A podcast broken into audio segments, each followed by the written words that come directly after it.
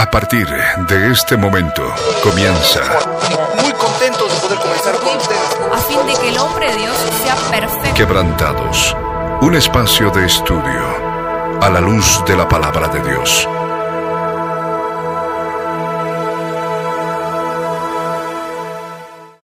Muy buenas tardes, amados oyentes. Sean bienvenidos una vez más a nuestro programa Quebrantados. Esta tarde estamos con Diego, con Flor, listos para poder continuar con este precioso mensaje, con este precioso estudio que hemos estado haciendo de la palabra del Señor para estudiar la epístola del apóstol Santiago. Muy buenas tardes, Diego. Muy buenas tardes, Flor. Bienvenidos al programa.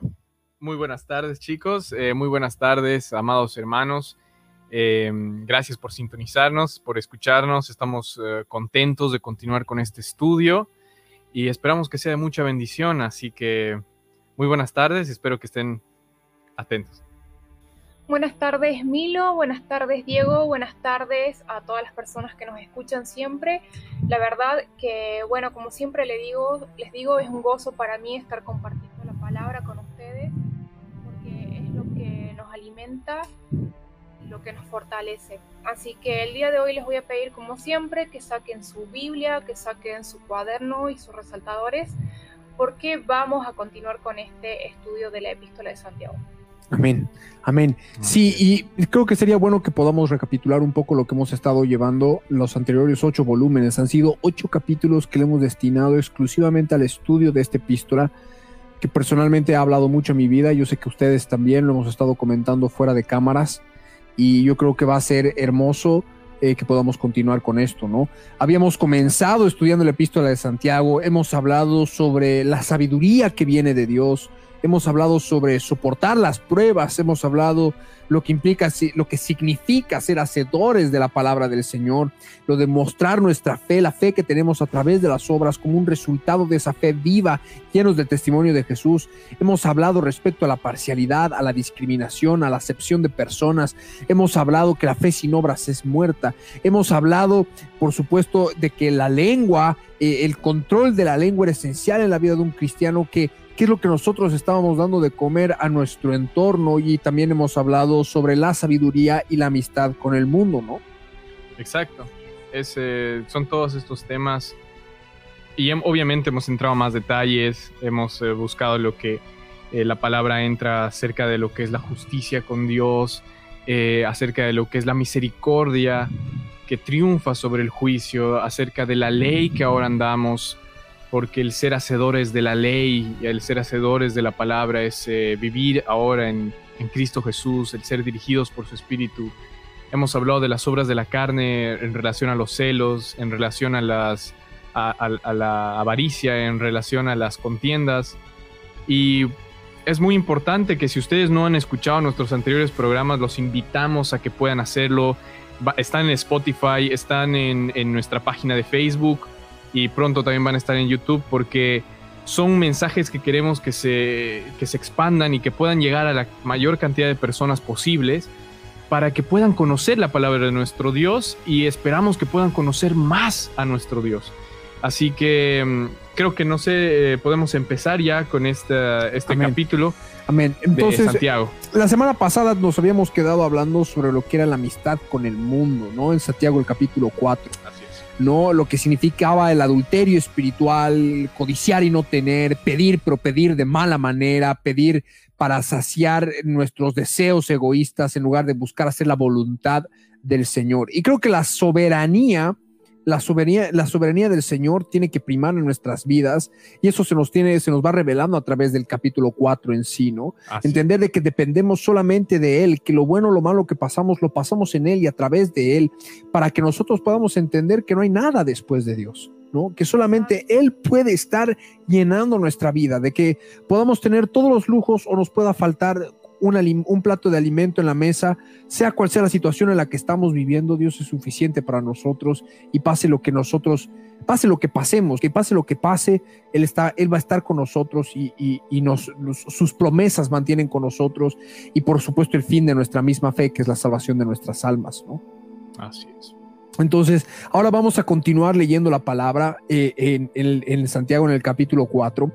Eh, y yo quisiera que, que, que lamente, que, que agarremos desde el versículo 9, porque para mí está relacionado lo que habíamos hablado al final de la semana pasada, que dice, eh, el versículo 9 dice, afligíos y lamentad y llorad, vuestra risa se convierte en lloro y vuestro gozo en tristeza.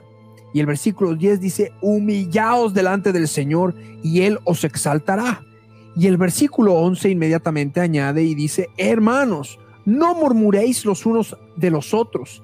El que murmura del hermano y juzga a su hermano, murmura de la ley y juzga a la ley. Pero si tú juzgas a la ley, no eres hacedor de la ley, sino juez. Y el versículo 12 nos dice, uno solo es el dador de la ley que puede salvar y perder.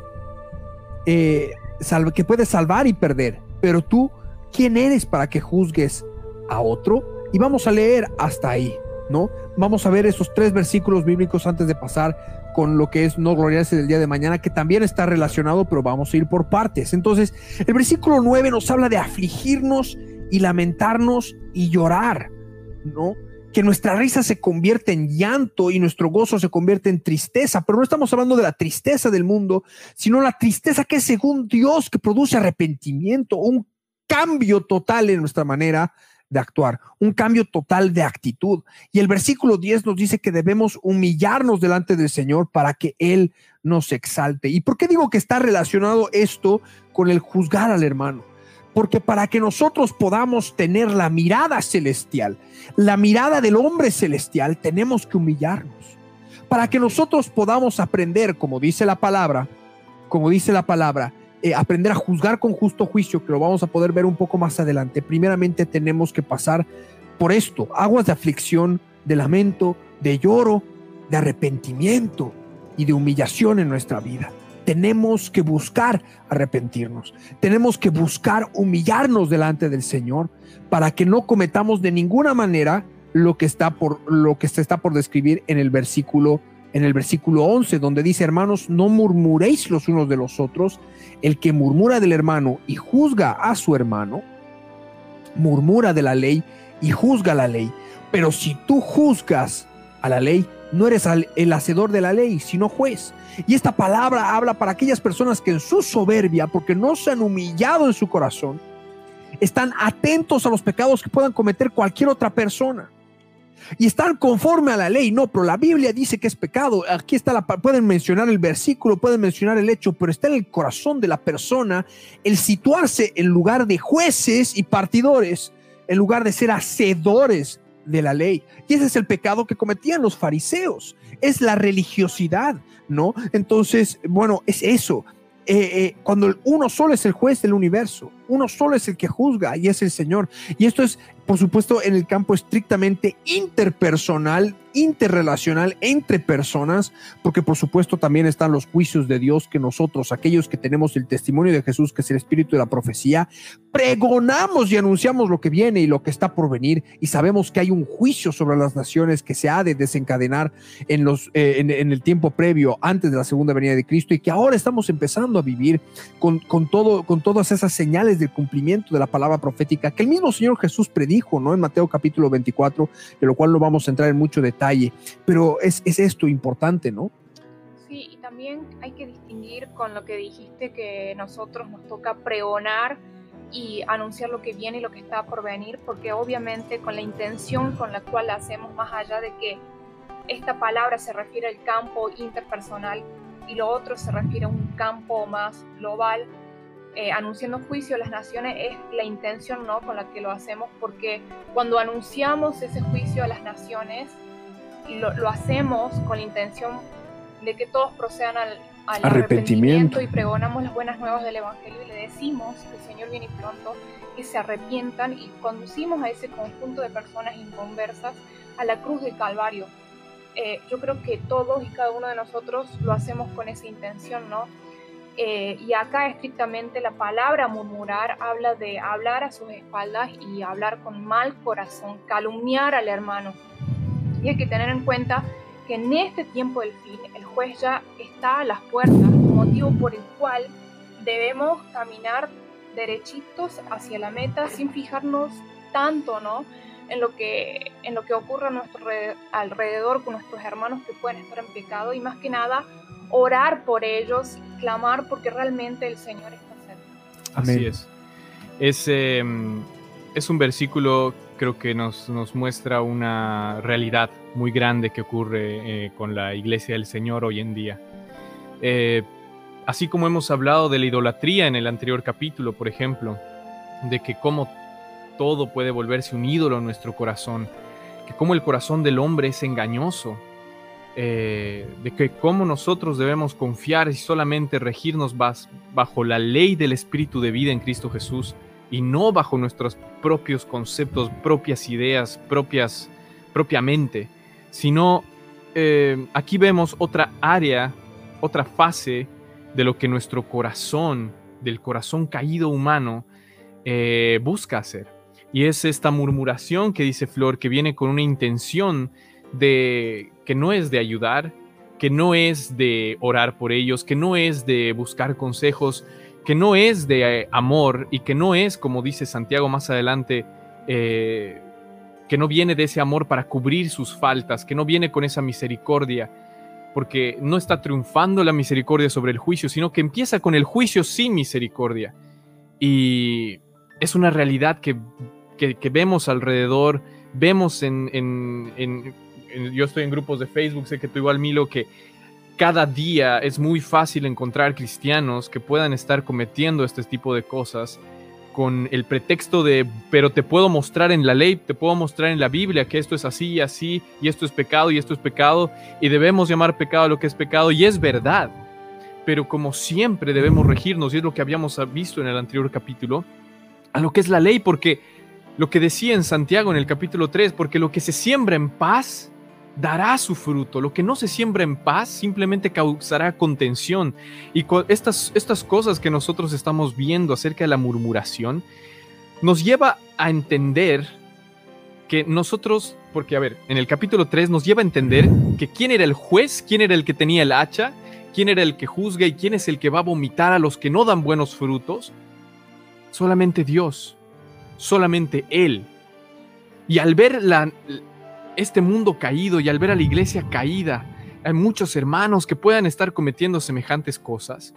¿Por qué nosotros nos vamos a constituir en acusadores, en tirar piedras, en querer bajonearlos más, cuando sabemos que su salvación realmente puede estar en, tal vez hasta en juego?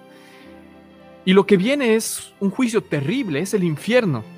Es lo que el Señor vino a advertir a todos los moradores de la tierra. Y para salvar eso, para poder cambiar eso, nosotros tenemos que tener el mismo corazón que tuvo Jesús. Ese corazón que cuando veía el error, Él lo corregía con todo amor.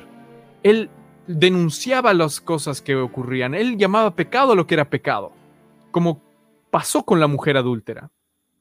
Que, que la misericordia triunfó sobre el juicio, pero nunca jamás dijo que no era un pecado lo que ella había hecho.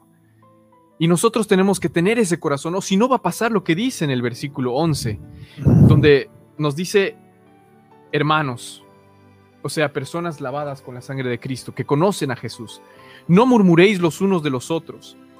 El que murmura del hermano y juzga a su hermano, porque esto va vinculado casi siempre, murmura de la ley y juzga a la ley. Pero si tú juzgas a la ley, no eres hacedor de la ley, sino juez. Y Hemos hablado en otros capítulos acerca de lo que es ser hacedor de la palabra de Dios, es regirnos bajo la ley del Espíritu de vida en Cristo Jesús, la ley del amor, la ley de la libertad, la ley que cubre multitud de pecados, con amor.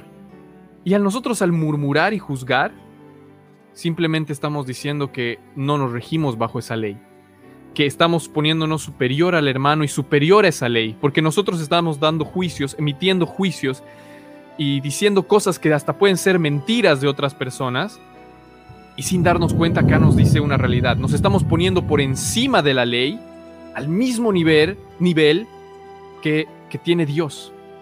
Y ese es un grave pecado que se comete en todo lado y a veces lo, se lo hace por ignorancia. Y es un grave pecado que ahora lo estamos descubriendo. Así que Es importante que entendamos esto. Para Entonces, continuar. entonces, una cosa es juzgar por la ley, decir, conocerla, puedes conocer de principio a fin, pero no- sirve de nada que estés juzgando la ley y que no seas un hacedor de la ley. Estás juzgando la ley, o sea, conforme a la palabra y ir a atacar, a herir, a lastimar, sobre todo en esas personas, porque, a ver, estamos hablando de seres humanos que tienen carne todavía en su corazón y la carne tiene heridas. Entonces, uno tiene que tener la sabiduría de lo alto, que la hemos mencionado, eh, en todo, el, en todo el, el- el estudio de la epístola de Santiago. Creo que le hemos dedicado un capítulo entero a lo que implicaba la sabiduría de lo alto, pedir la sabiduría del Señor para que podamos hablar, para que podamos llegar, para que aprendamos a poder, por medio del Espíritu Santo de Dios, primeramente sacar la viga de nuestros ojos para poder sacar la paja en el ojo ajeno. Y esto es sumamente importante, ¿no? Porque entendemos de que nosotros no estamos acá para juzgar. Y con la vara con la que medimos también vamos a ser medidos, ¿no? Con la manera en la que nosotros juzgamos vamos a ser juzgados. Exacto. Y solo hay uno que es el dador de la ley. Solo hay uno que puede salvar y que puede perder. Y ese uno es Cristo Jesús, ¿no? Y nosotros, ¿quién somos nosotros para que, para que juzguemos a otro? Dice la palabra, ¿tú ¿quién eres para que juzgues a otro? ¿Qué, ¿Qué posición tenemos nosotros para ponernos en una situación de juez sobre la vida de las otras personas?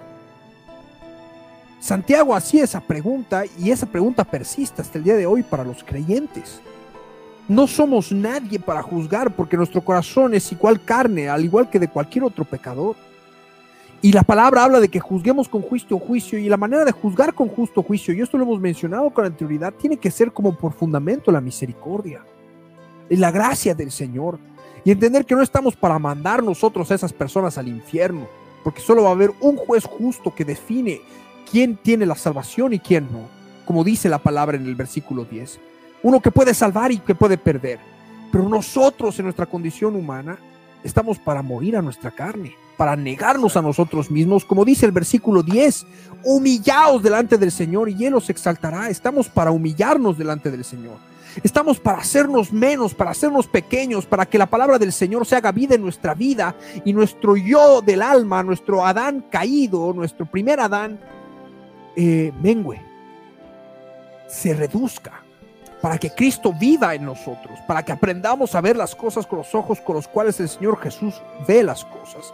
Entender que tenemos que ser más de allá y menos de acá, más del hombre celestial y menos del hombre terrenal, ¿no? Y con eso podemos pasar también a lo que es nuestra vida personal. Como dice en el versículo 13, y aquí ya hacemos un pequeño cambio, ya dejando de hablar del tema de la murmuración, porque en todos los otros ocho volúmenes hemos hablado sobre el tema de los chismes, sobre los juicios, sobre las palabras, eh, cómo los chismes a través de la lengua inflaman las situaciones, tiran leña al árbol y se generan complicaciones, y bueno, todo lo que eso conlleva. Pero ahora también entramos hasta en otros aspectos en los cuales tenemos que aprender a depender plenamente del Señor. Y quizás muchos cristianos no se han dado cuenta de eso hasta ahora, inclusive aquellos que tal vez han leído esta palabra antes y se la han olvidado. Pero el- el- el- en el pasaje de Santiago, en el capítulo 4, en el versículo 13, la palabra del Señor nos está diciendo lo siguiente, ¿no? Eh, lo ponemos en pantalla. El versículo 13. Sí. Dice, vamos ahora los que decís, hoy y mañana iremos a tal ciudad y estaremos allá un año y traficaremos y ganaremos. Y el versículo 14, cuando no sabéis lo que será mañana. Pero, porque, ¿qué es vuestra vida? Ciertamente es neblina que se aparece por un poco de tiempo y luego se desvanece. Y el versículo 15 nos dice, en lugar de lo cual deberías decir, si el Señor quiere, viviremos y haremos esto o aquello. Pero ahora os jactáis en vuestras soberbias. Toda jactancia semejante es mala.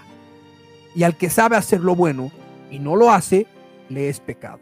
Entonces, en estos cuatro versículos, en estos cuatro versículos, ya no solamente habla de humillarnos, ya no solamente habla de que no tenemos que juzgarnos, ponernos en la posición de jueces de otros, de dictar un veredicto delante de, de, de, la vida personal de otras personas, sino orar, clamar para que se pueda tener misericordia y, por supuesto, aprender a depender del Señor en todo lo que hagamos.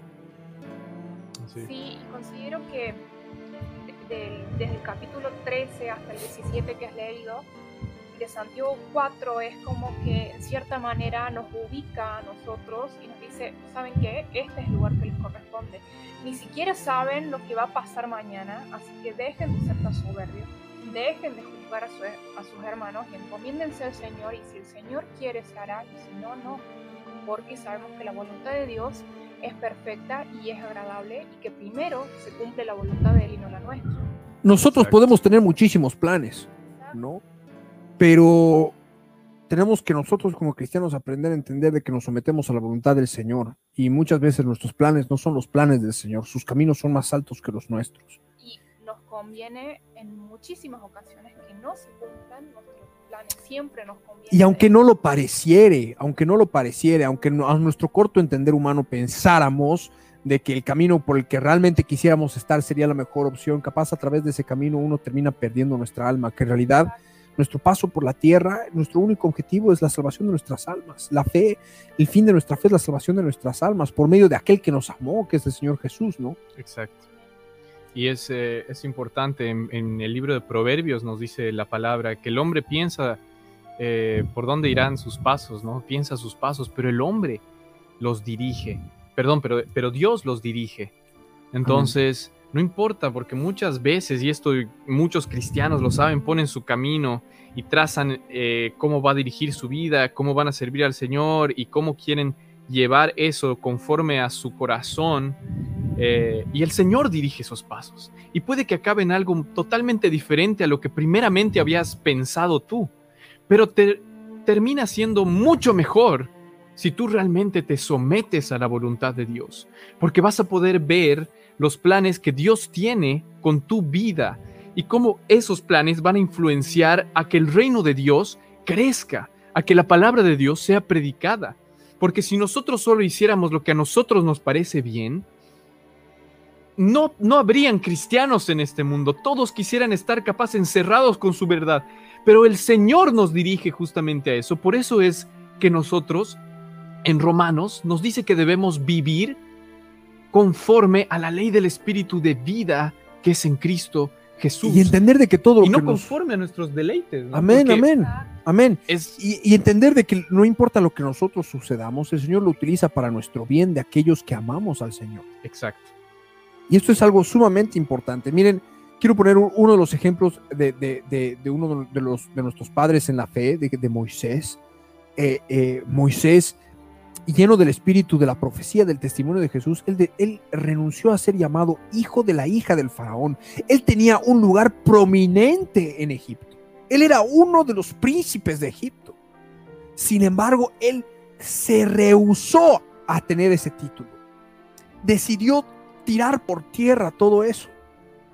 Y pasó hasta 40 años en el desierto pastoreando ovejas. Imagínense pasar desde ser el príncipe lleno de los lujos que te podría dar ser príncipe de Egipto en ese tiempo, a vivir en el desierto durante 40 años hasta que el Señor le habló en la zarza ardiendo, para utilizar su vida. 40 años en los cuales a través de ese desierto Moisés aprendió a humillarse delante del Señor y cuando su corazón estuvo listo, el Señor lo llamó para que pueda ser utilizado.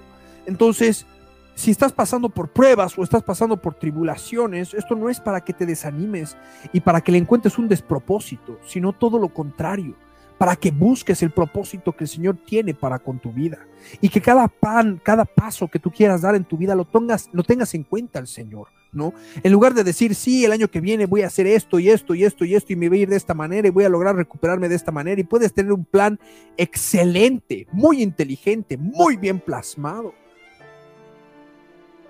pero si no le tomas en cuenta al Señor, estás pecando de orgullo, ahí falta humillarse, ¿no? Exacto. Y no vas a prosperar, si no es la voluntad del Señor, por supuesto que no vas a prosperar. Cuando nosotros como cristianos lo que tenemos que hacer, como dice la palabra en el versículo 14, dice, eh, cuando, cuando no sabéis lo que será mañana, no sabemos lo que va a pasar mañana. Porque, ¿qué es nuestra vida? Nuestra vida es como neblina que se aparece por un poco de tiempo y luego se desvanece. Si ustedes se ponen a pensar, en la cantidad de tiempo que lleva el universo eh, eh, de existencia desde el momento en que han sido creados, esos más de 13 mil millones de años. La vida del ser humano es totalmente efímera, realmente es como, la neblina, como, como neblina que desaparece, aparece y desaparece en el universo. Sin embargo, lo que nosotros hagamos en esta corta vida va a determinar qué ha de suceder con nosotros después, porque nuestra alma es eterna, ¿no? Y, lo cual, el lugar, y, y, esta es la actitud que nosotros como cristianos tenemos que tomar. Y está el versículo 15 que nos dice, en lo cual, en lugar de lo cual, eh, deberías decir, si el Señor quiere, viviremos y haremos esto o aquello. Si al Señor le place. Si al Señor le place, voy a poder tener una empresa. Si al Señor le place, voy a poder estudiar determinada carrera. Si al Señor le place, voy a, si al Señor le place. Y es, y es importante que rompamos de una vez con todas, con con esta idea que tiene el cristiano eh, hoy en día, el común, que nuestra vida fue, fue hecha, que el Señor nos ha salvado para que vivamos en comodidad, nada más. Esta es una de las generaciones que ahora tenemos, por la gracia de Dios, muchos en este lado del mundo, la comodidad de poder caminar libremente por las calles, de profesar nuestra fe en muchos lugares, de poder compartir en las redes sociales, poder compartir eh, con tu familia acerca de Jesús. Eh, ahora estamos viviendo eso. Los cristianos que leían esta carta no tenían esas cosas, estaban siendo perseguidos y la mayoría de las personas que ya estaban empezando a creer en Dios tenía esta idea errónea de que simplemente Dios, que simplemente Jesús, era como un amuleto más para sus vidas, para conseguir lo que ellos querían, para conseguir la paz terrenal o las riquezas terrenales o la mejor vida de ellos en esta tierra. Cuando nos dice acá, nos habla dos diferentes ejemplos, ¿no? Acerca de juzgar, de murmurar al hermano, otras personas, acerca de otras personas, y nos dice que nos estamos poniendo al nivel de Dios al hacer eso, que, que estamos juzgando a la ley, que nos estamos poniendo a ese nivel, que somos nosotros nuestros propios dioses, no estamos sometidos a nadie. Y luego nos vuelve a dar esa, esa misma enseñanza con otro ejemplo diciendo, ahora quiero que, ahora vamos, dice, ahora los que dicen, ah, haremos esto mañana, iremos aquí, iremos a tal ciudad, traficaremos. Vamos a invertir, vamos a cambiar, vamos a ganar. Y nos dice la misma enseñanza. Cuando no saben lo que va a pasar mañana, solamente hay uno que sabe, solamente hay uno que tiene contado los segundos que te quedan en este mundo. Y ese es Jesús de Nazaret. Y así como solo hay uno que puede juzgar, solo hay uno que puede saber qué es lo que va a pasar contigo mañana.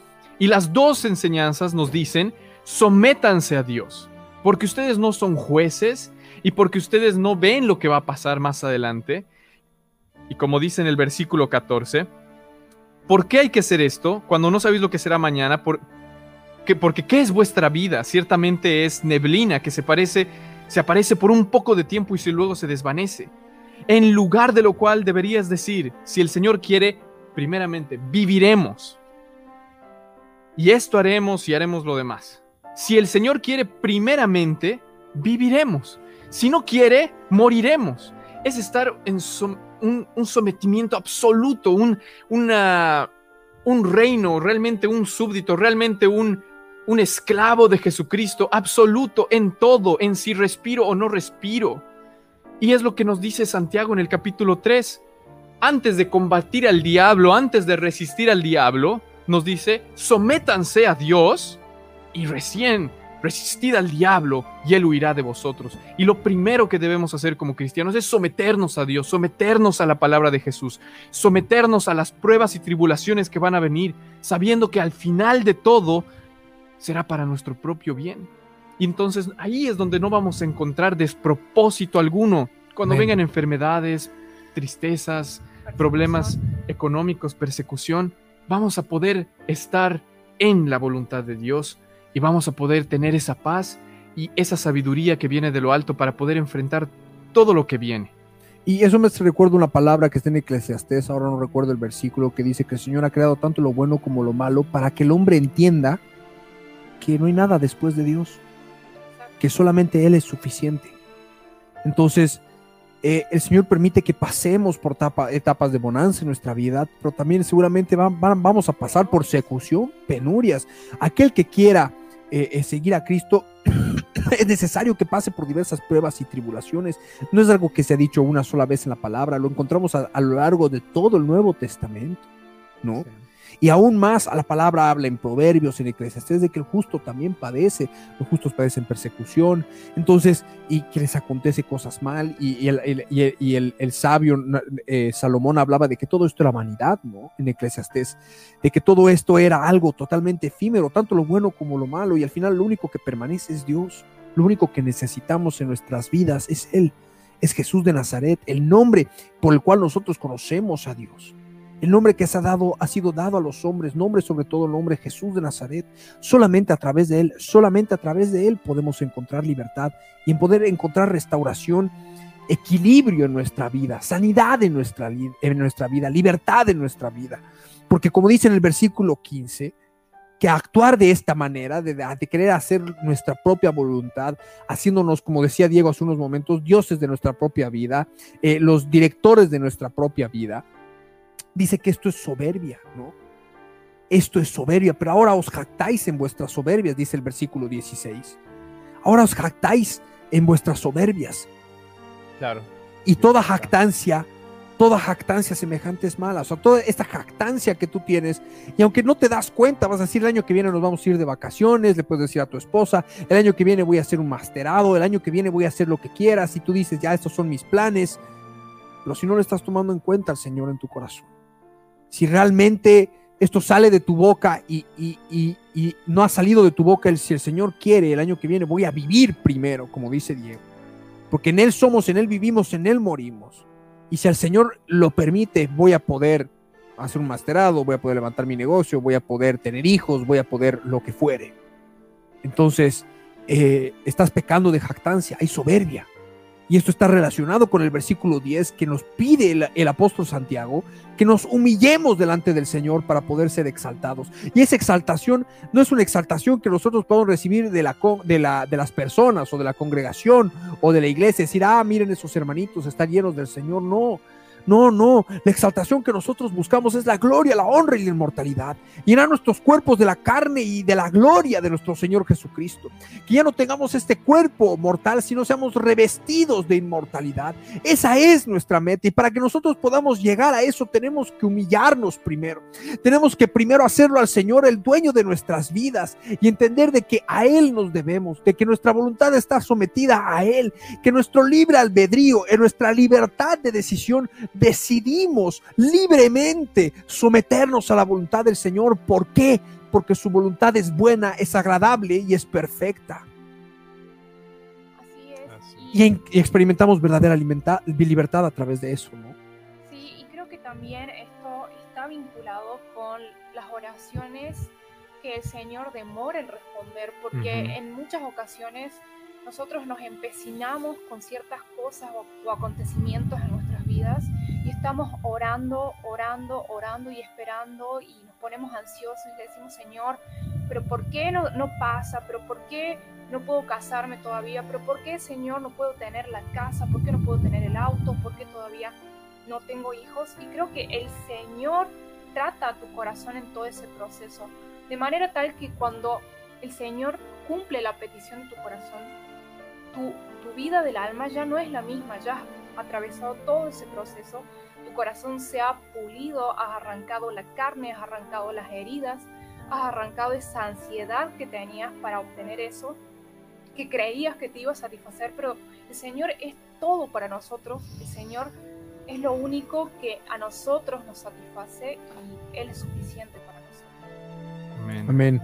Y es así, es tal cual como dice Flor, porque en el anterior capítulo habíamos visto justamente que Santiago daba esa, esa exhortación diciendo, porque ustedes piden, pero no piden bien, porque no saben cómo pedir. ¿Y cómo era que debíamos pedir? Y lo habíamos visto como Jesús pedía y oraba a Dios en, en Getsemaní, en el jardín, donde clamaba para que esta copa, la copa de la ira de Dios, la copa que era destinada para nosotros. Esa copa donde estaba toda la maldad y los pecados de la humanidad. Tus pecados, mis pecados, los pecados de todos los seres humanos. Él clamaba a Dios pidiéndole que pase esa copa. si, si fuere posible, pidiendo, él estaba pidiendo esto a Dios. Pero al final le dijo, pero que no se haga mi voluntad sino la tuya. Esa es la manera de pedir. Y es lo que nos vuelve a reiterar Santiago acá, que aquellos que dicen haremos esto, haremos esto, también aquellos que piden, Dios, ah, quiero esto, quiero esto, quiero esto, no saben pedir, no saben hablar. La forma de pedir y la forma de hablar es justamente diciendo si el Señor quiere rendirme a su voluntad, que no se haga mi voluntad sino la tuya. Y esto es vivir conforme a la ley del espíritu de vida. Quiero, quiero poner, quiero leer un, unos versículos de Romanos del capítulo 8 que dan un poco a entender esto, para que lo leamos mejor. Dice, Ahora pues ninguna condenación hay para los que están en Cristo Jesús, los que no andan conforme a la carne, sino conforme al Espíritu. Porque la ley del Espíritu de vida en Cristo Jesús me ha liberado de la ley del pecado y de la muerte. Porque lo que era imposible para la ley por cuanto era débil por la carne, Dios, enviando a su Hijo en semejanza de carne de pecado, y a causa del pecado, condenó al pecado en la carne. Y es lo que estamos diciendo. Nosotros, ante la ley, no somos superiores a ningún hombre, porque si uno ha pecado una vez, ya se hace eh, pecador de todas, se hace transgresor de todas las cosas que dicen en la ley, por más de que sea un pecado. Era imposible por la carne del ser humano. Pero gracias a Jesucristo tenemos la justificación de ser limpios, de ser justos, de ser presentados ante Dios como puros, porque Él ha tomado nuestros pecados, Él ha tomado nuestra maldad, por gracia, por misericordia. Y nosotros ahora ya no, ya, no, ya no tenemos deuda a la carne, sino tenemos deuda a Dios, a Jesús, porque nos sometemos ya no a la carne, sino a Jesús. Y en Romanos 8 nos dice lo mismo que Santiago, que la fe produce obras y que no puede haber una fe que no produzca obras o que produzca obras malas, frutos malos, porque la, porque la hacha está puesta en el árbol que no produce frutos buenos, porque esos frutos no son de verdad, no son del espíritu de vida. Por eso dice, los que tienen el espíritu de vida en Cristo Jesús me ha librado de esa ley y no hay ninguna condenación a los que andan conforme a la ley del espíritu de vida no conforme a la ley de la carne, porque si andamos conforme a la ley de la carne, hay condenación. ¿Entienden? La justificación, la justicia que Dios ha pagado no está sobre nosotros. Es muy importante que entendamos que no solamente es para pecar o no pecar. Mm. Y si pecamos, inmediatamente el Espíritu, como Milo dijo al principio del capítulo, viene y nos trae tristeza, la tristeza que produce arrepentimiento, para que así como niños chiquitos empezamos a crecer en la fe y empezamos a avanzar y empezamos a conocer más, no para que volvamos a lo mismo, sino para que sigamos adelante. Y es lo que leemos, ¿no? Entonces, lo que leemos. Y el, y el versículo 17 de Santiago, y, con esto ya cerramos respecto a lo de gloriar y a lo que realmente tenemos que humillarnos delante del Señor, lo que implica humillarnos y dejar de lado toda soberbia. Dice, y al que sabe hacer lo bueno y no lo hace, le es pecado. ¿Y qué significa hacer lo bueno? Hacer lo bueno significa orar, clamar, interceder, darle muerte a la cruz a las obras de la carne en nuestras vidas, dar frutos del Espíritu de comer a nuestro entorno. Hermano, hermana, si tú no estás haciendo esto, estás en pecado.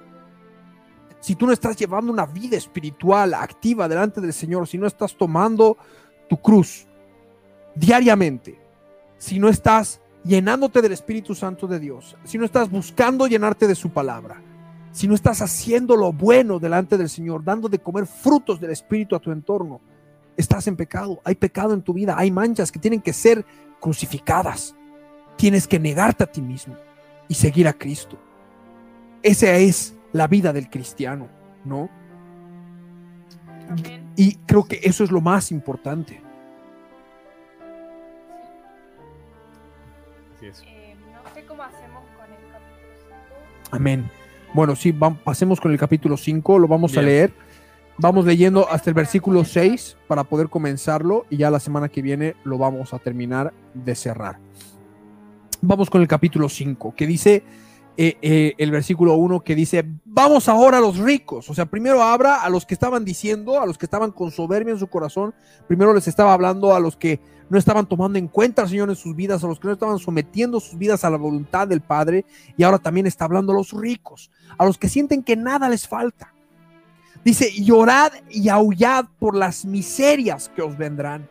Vuestras riquezas están podridas y vuestras ropas están comidas de polilla. Vuestro oro y plata están enmohecidos y su moho testificará contra vosotros y devorará del todo vuestras carnes como fuego. Habéis acumulado tesoros para los postreros, para los días postreros.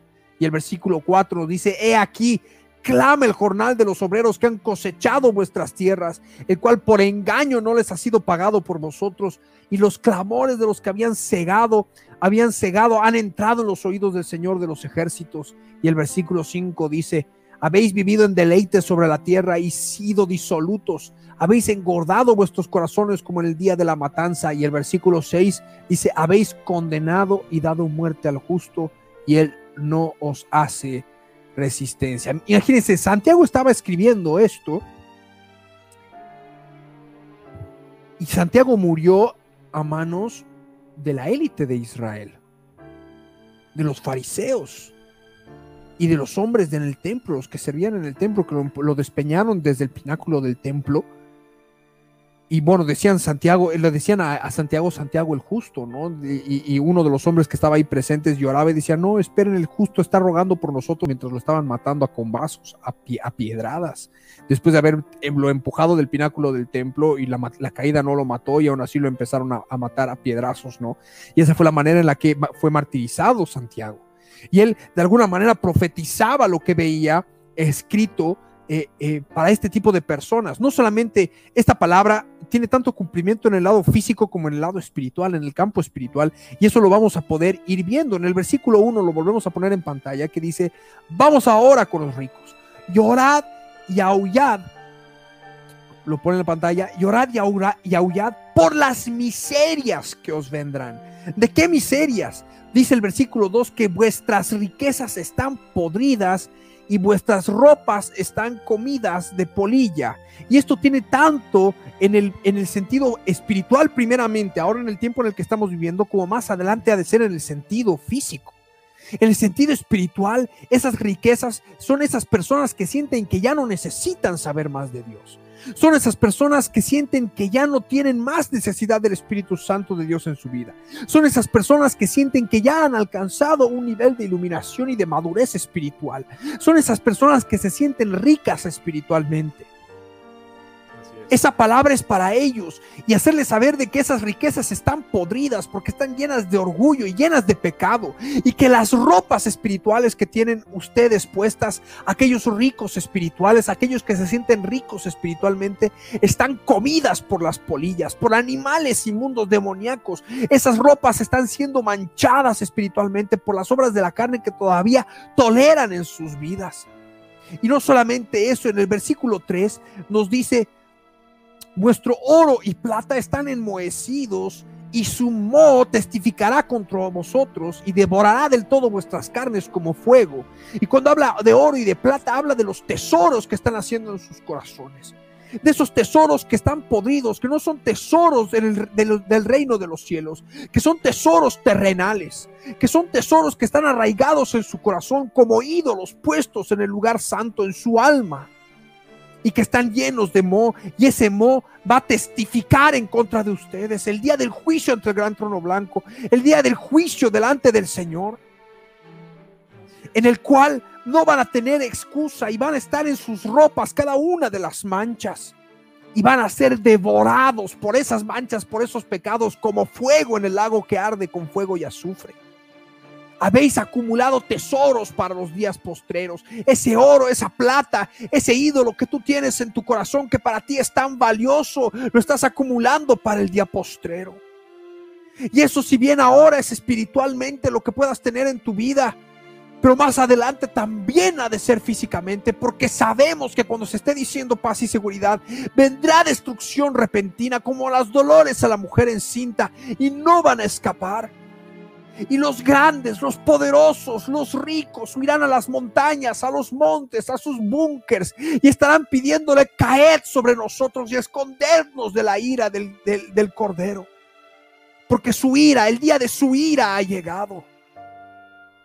Entonces, ha llegado el tiempo de que entendamos de que tenemos que ser y sentirnos pobres en espíritu, que nos falta todavía abrir nuestros ojos y encontrar todas las tinieblas que hay en nuestro corazón, descubrir toda la maldad y la oscuridad que hay allá adentro, iluminarla con la luz de Cristo para que podamos ser libres. Para que podamos ser libres. Así Amén. es. Amén. Eh, y es, es, eh, también algo que no habíamos estado hablando, como dice Milo, es una realidad espiritual y física.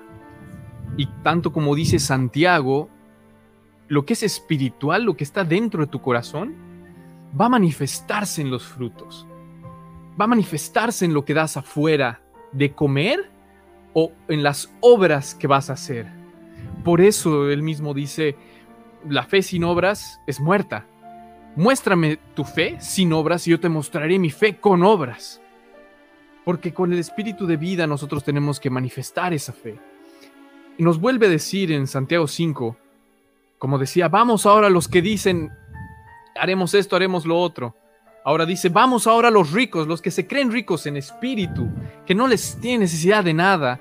Incluso también los que creen, los que son ricos físicamente, pero tienen en su corazón ese mismo, ese, ese mismo pensar, ese mismo, esa misma mente de que no tienen necesidad de nada, de que han hecho todo para acumular sus tesoros en esta tierra, de que han puesto su corazón en cosas terrenales, de que han puesto ídolos, a lo que sea. En este caso nos está dando un ejemplo muy claro respecto a lo que es eh, lo, los tesoros terrenales. En el versículo 3 nos dice, vuestro oro y plata están enmohecidos y su mo testificará contra vosotros.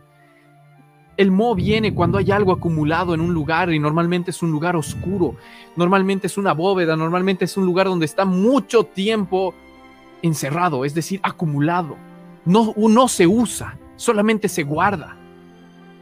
Ese mo donde solamente se crece en esos lugares, Santiago da esa explicación, estará gritando, estará testificando en contra de vosotros y los devorará del todo vuestras carnes como fuego, porque habéis acumulado tesoros para los días postreros, y es lo mismo que están haciendo muchos en este momento. Y esto tiene relación con el mensaje a la Odisea. Me gustaría que pongamos sí. Apocalipsis 3 en el Exacto. versículo 14 para poder compartirlo.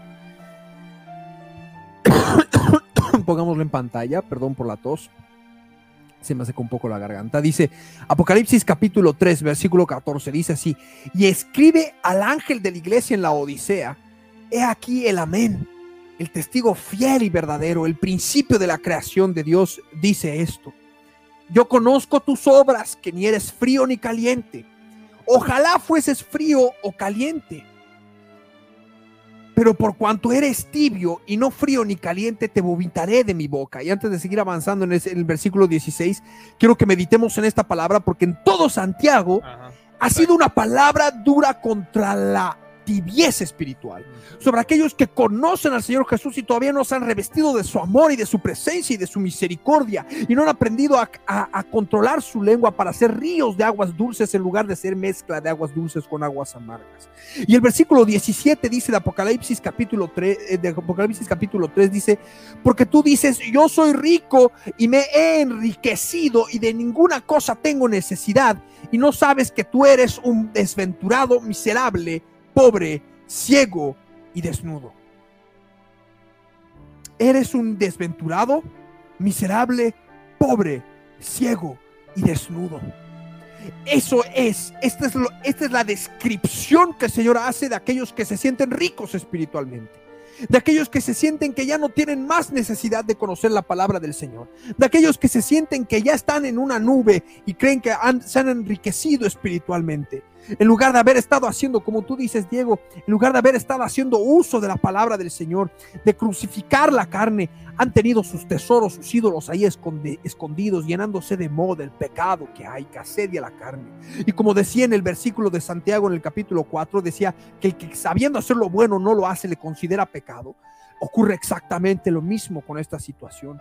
Pero mira lo que dice el Señor en el versículo 18. Por tanto, yo te aconsejo que de mí compres oro refinado en fuego, para que seas rico y vestiduras blancas para vestirte. Esas vestiduras que tú tienes ahora comidas por polillas, por animales espirituales demoníacos, por las obras de la carne que tú permites en tu vida.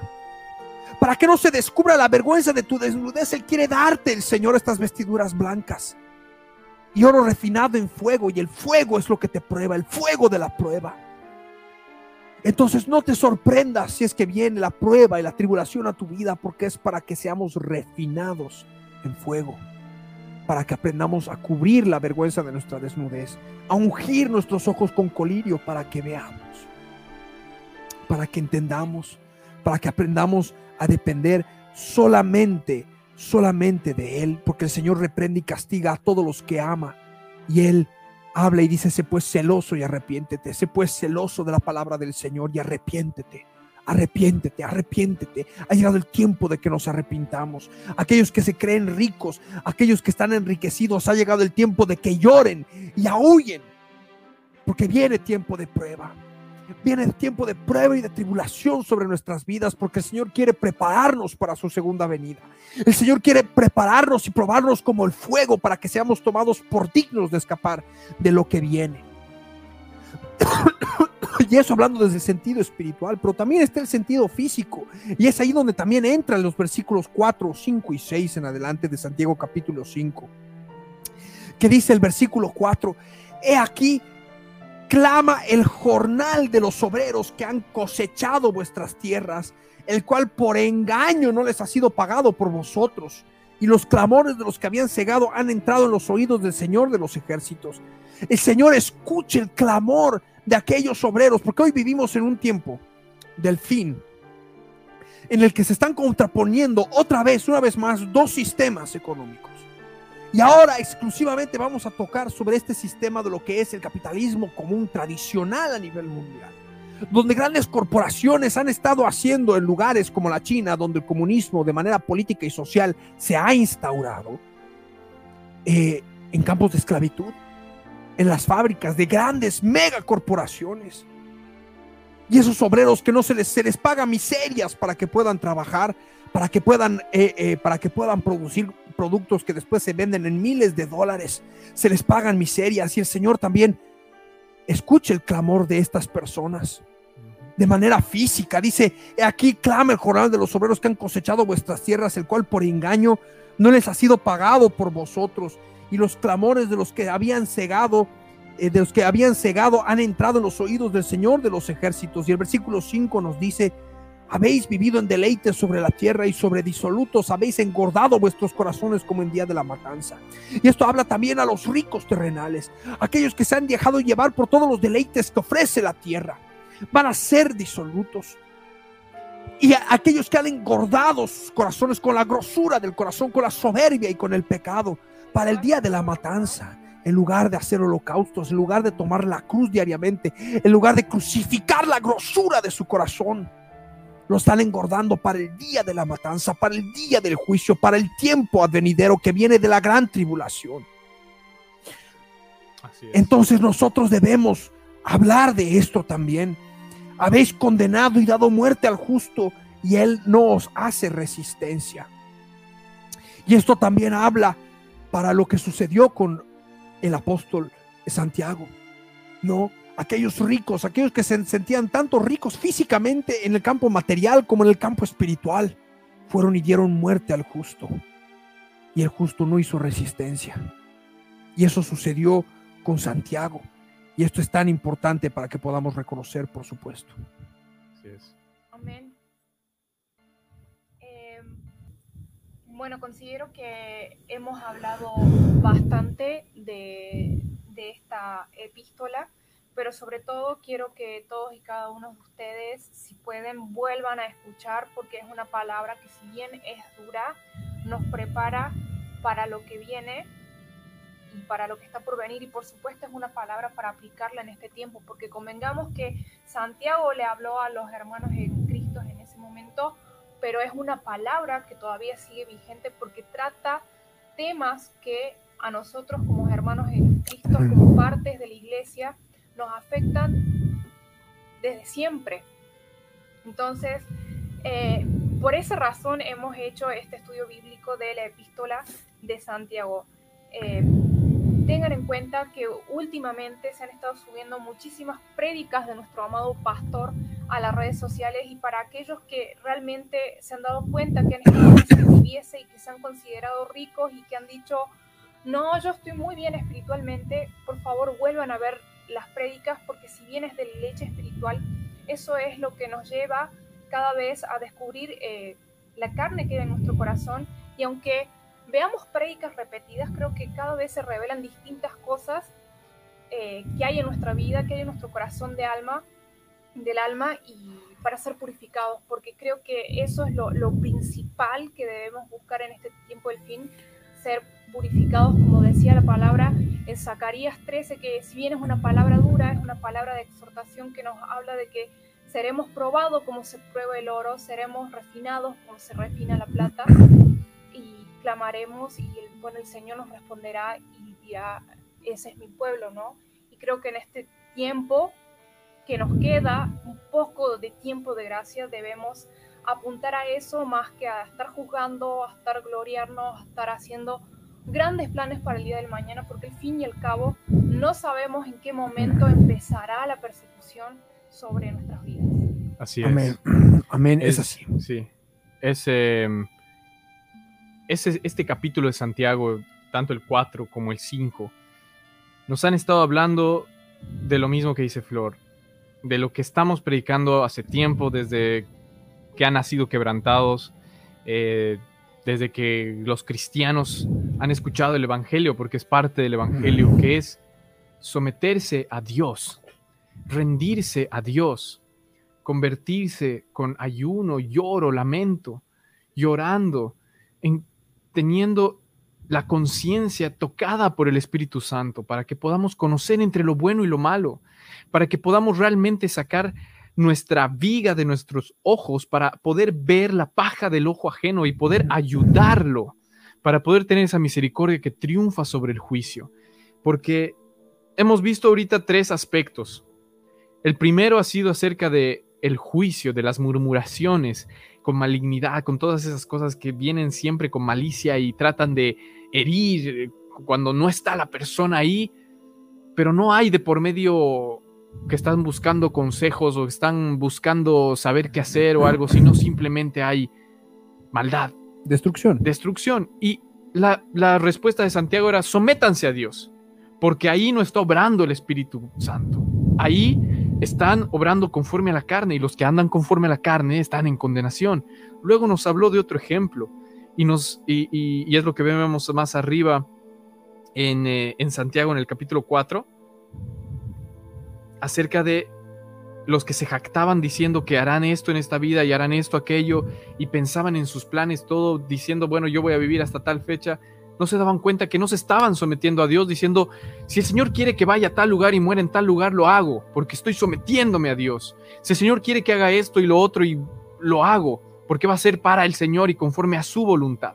Si el Señor quiere que me case, que pase esto, lo hago. Si no, si yo me quiero casar y no pasa, amén, Señor, no hay despropósito alguno. Lo mismo con estas otras cosas y vuelve a decir respecto a lo que son las riquezas, tanto en el sentido espiritual como en el sentido físico porque está hablando a los ricos que se engrandecen en sus riquezas también físicamente, buscando, como decía en el capítulo 3 de Santiago, sus propios deleites, sus propios deseos, sus propias pasiones y deseos que no han crucificado, sino que las han acumulado en esta tierra y todavía a costas de otros, todavía engañando a otros.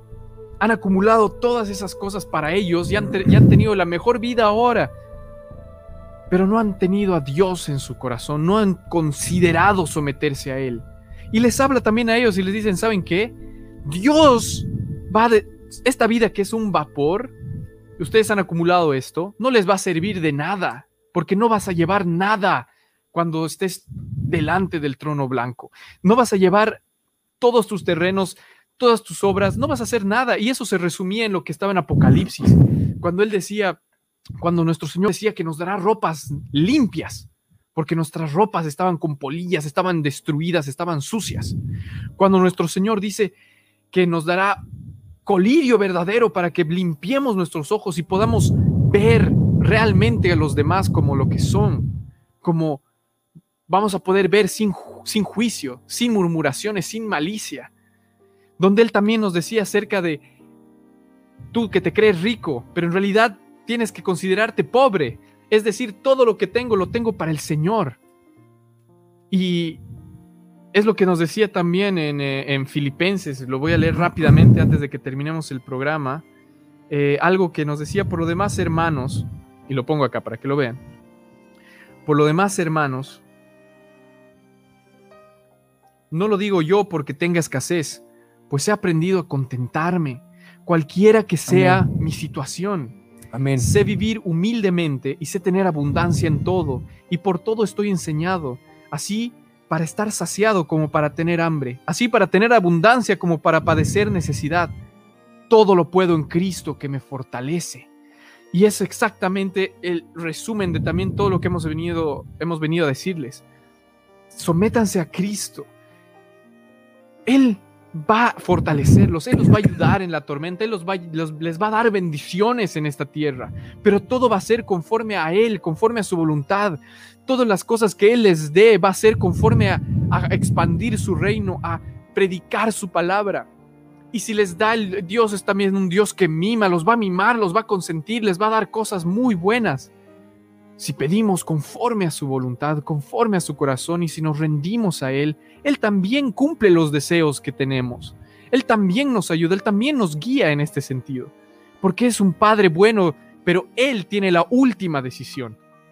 Y respecto a las riquezas y respecto a todo esto, eh, podemos decir lo que dice en Proverbios 38, no te pido que tengas riquezas y no te pido que tenga escasez, más que tenga para comer hoy en día, como dice en Proverbios 38.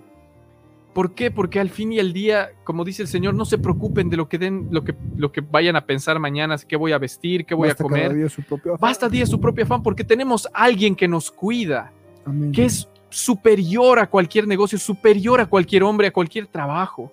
Y si estamos conforme a su voluntad, Él mismo nos asegura, es una promesa que nos dice, más en estos tiempos donde hay tanta incertidumbre, sométanse a Dios y vean esta promesa cumplirse en sus vidas, que va a ser, basta cada día su propio afán.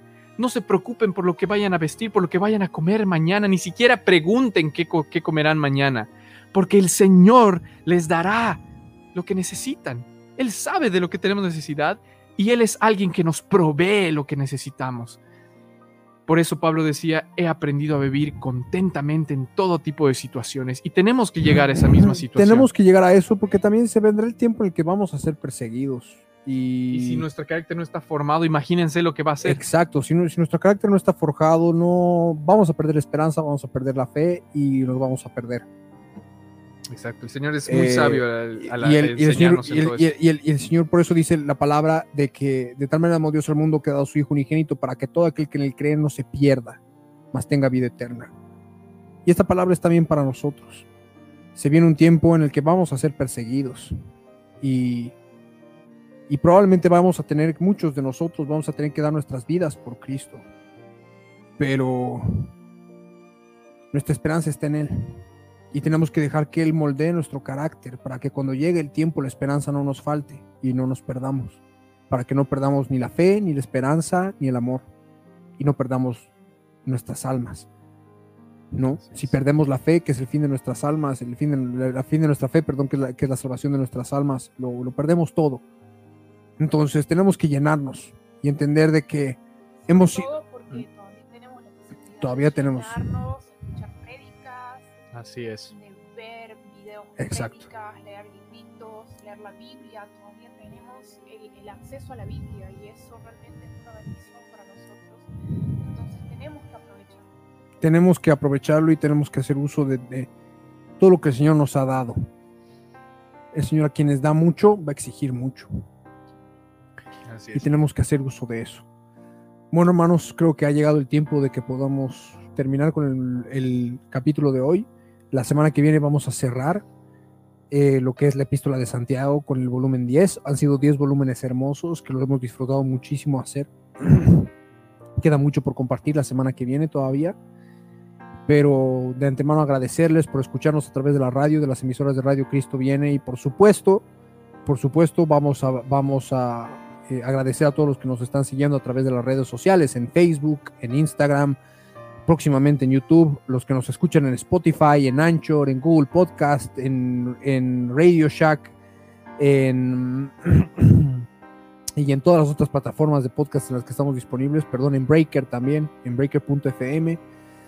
Eh, para que, bueno, agradecerles por el apoyo, que nos puedan estar escuchando, que puedan estar también divulgando el material que estamos nosotros, el mensaje que nosotros estamos tratando de hacer llegar a nuestra generación, a los jóvenes que nos escuchan a través de Quebrantados. El Señor Jesús los bendiga mucho. Chicos, sus despedidas y cerramos el programa.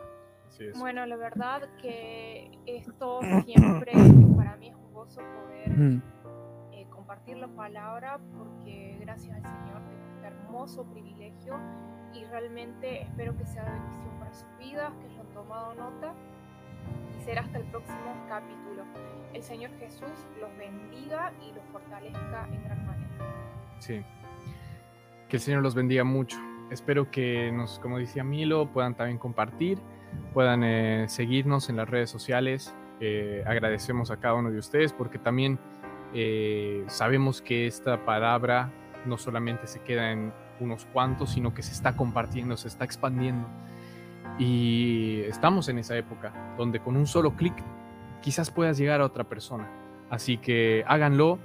Los bendigo a todos y cada uno de ustedes y mañana, bueno, la próxima semana vamos a tener otro programa terminando la epístola de Santiago. Es- por favor, si están escuchando recién ahora, escuchen todos los otros programas porque son una bendición tremenda. Para nosotros también ha sido hermoso y queremos que esa bendición no se quede solo para Amén. nosotros, sino para los demás. Amén. Que el Señor los bendiga mucho. Yo me despido. Amén, amados hermanos. Para nosotros ha sido un placer poder estar con todos y cada uno de ustedes. Nos vamos a ver la semana que viene. Vamos a terminar con el epístola de Santiago. Y si el Señor nos permite, vamos a poder hacer un programa especial saliendo en vivo a través de las redes sociales en algún momento para festejar nuestro primer año de quebrantados. Ya hemos cumplido un año. Sin embargo, han pasado muchas cosas en todo este tiempo. eh, y también se han dado muchos cambios. Sin embargo, bueno, la misericordia del Señor permanece y hemos cumplido un año y queremos celebrarlo con todos aquellos que nos han estado escuchando en este tiempo y los que recientemente se han sumado también para escuchar este programa. El Señor Jesús bendiga mucho sus vidas de todos y cada uno de ustedes. Nosotros nos despedimos. Ha sido un placer para nosotros estar compartiendo palabra del Dios viviente eh, para que esta palabra pueda correr y llegar y podamos salvar el alma de hasta el último hombre que el Señor nos permita a través de este ministerio del cual nosotros formamos parte, del ministerio de nuestro pastor Ricardo Claure y por supuesto va a ser hasta cualquier otro momento en esta línea del tiempo. Paz de nuestro Rey, Jesús de Nazaret. Hasta este instante la Biblia no ha pasado. estuvimos con tu programa Timoteo Quebrantados. 3, Lo que tenemos que 16. entender es que cuando tomamos la Biblia... Será hasta un nuevo encuentro en la línea del tiempo.